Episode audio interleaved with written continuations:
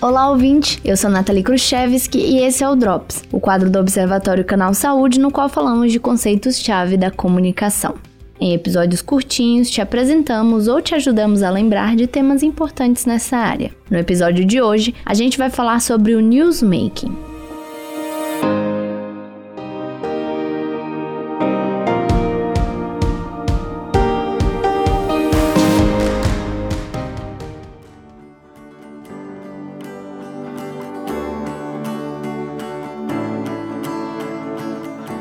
Newsmaking é uma linha de pesquisa voltada para a produção da informação. O termo em si já é uma pista do foco dessa teoria. Numa tradução livre do inglês, newsmaking significa algo como fazer notícia ou fazendo notícia. Os estudos dessa linha focam na cultura profissional dos jornalistas e na organização do trabalho e dos processos de produção jornalísticos. Esse ramo das pesquisas em comunicação teve como base estudos de caso que foram realizados em redações jornalísticas. Lá por volta dos anos 70, várias pesquisas utilizaram o método de observação participante para tentar entender a produção das informações.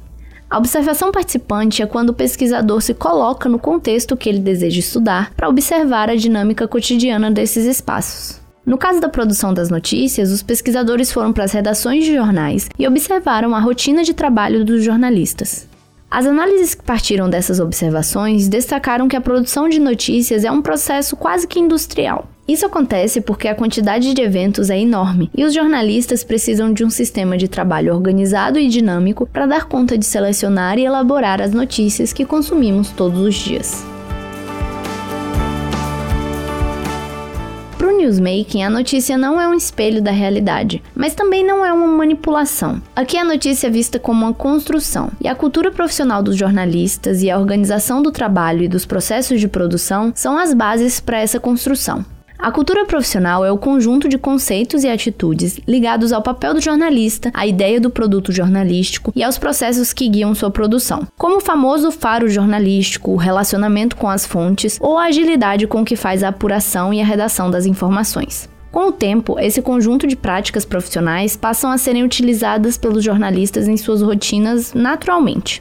Já a organização de trabalho são todos os processos e rotinas envolvidos na produção da notícia, como a seleção dos eventos que vão virar notícia, a apuração e o diálogo com as fontes e até a confecção das notícias em si. Esses dois aspectos, a cultura profissional e a estrutura de trabalho, atuam lado a lado rotineiramente nas redações de jornais para tornar possível criar uma seleção finita de notícias a partir de uma infinidade de acontecimentos.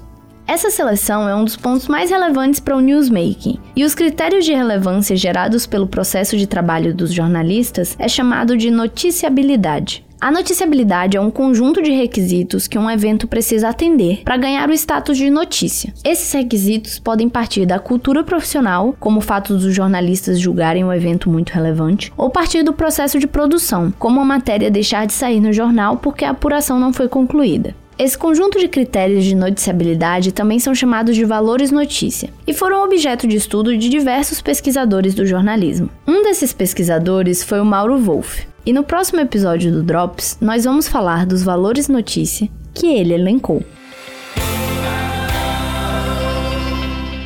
Se quiser falar com a gente, você pode mandar um e-mail para observa@fiocruz.br, mensagem pelo WhatsApp 21 99701 8122 ou pelas nossas redes sociais. Além do Observatório, o Canal Saúde produz outros podcasts, como Histórias da Saúde e o Docs, que você pode ouvir nos principais agregadores ou no nosso site. Os endereços estão na descrição desse episódio. E se você está gostando dos nossos podcasts, não se esqueçam de avaliar e seguir nas plataformas.